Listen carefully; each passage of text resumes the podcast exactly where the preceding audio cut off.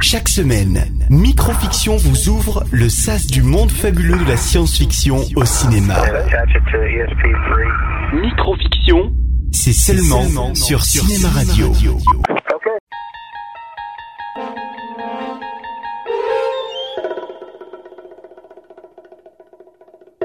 Sorti cette année, Ex Machina est un film de science-fiction britannique réalisé par Alex Gardland. Combien de temps pour arriver à son domaine Mais son domaine, ça fait deux heures maintenant qu'on le survole. L'histoire est au départ celle d'un jeune programmeur dans l'une des plus importantes entreprises d'informatique au monde. Il gagne un concours pour passer une semaine dans un lieu retiré en compagnie unique du riche patron solitaire de son entreprise. Ravi de te rencontrer, Nathan.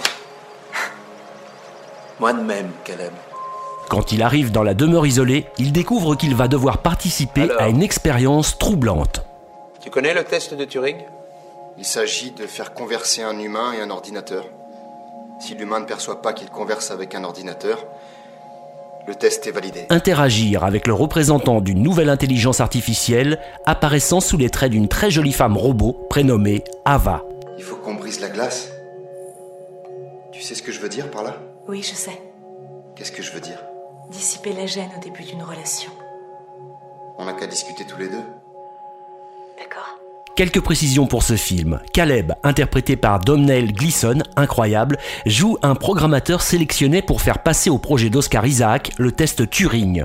Le test Turing consiste à évaluer à l'aveugle la faculté chez un robot d'imiter la conversation humaine, un test d'ailleurs réel créé par Alan Turing en 1950. C'est incroyable. C'est un système euh, euh, stochastique.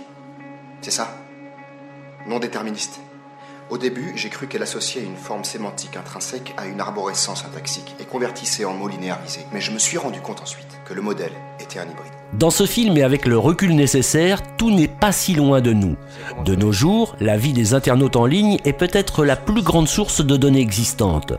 Chaque téléphone portable, ou presque, a un micro, un appareil photo et de quoi transmettre des données. J'ai donc allumé la totalité des micros et appareils photo à travers cette putain de planète.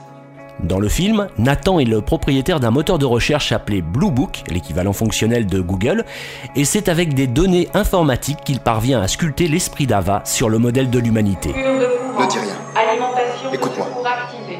C'était vrai pour Nathan. Tout ce que tu m'as dit. Tu sais ce qu'il va me faire? Il va reprogrammer ton IA, ce qui revient à te tuer. Falloir que tu m'aides. C'est mon intention. Enfin, pour conclure sur une note très sérieuse, le titre Ex Machina provient de l'expression latine Deus Ex Machina, signifiant Dieu issu de la machine. Retrouvez Microfiction en vidéo sur YouTube en rejoignant la chaîne Cinéma Radio.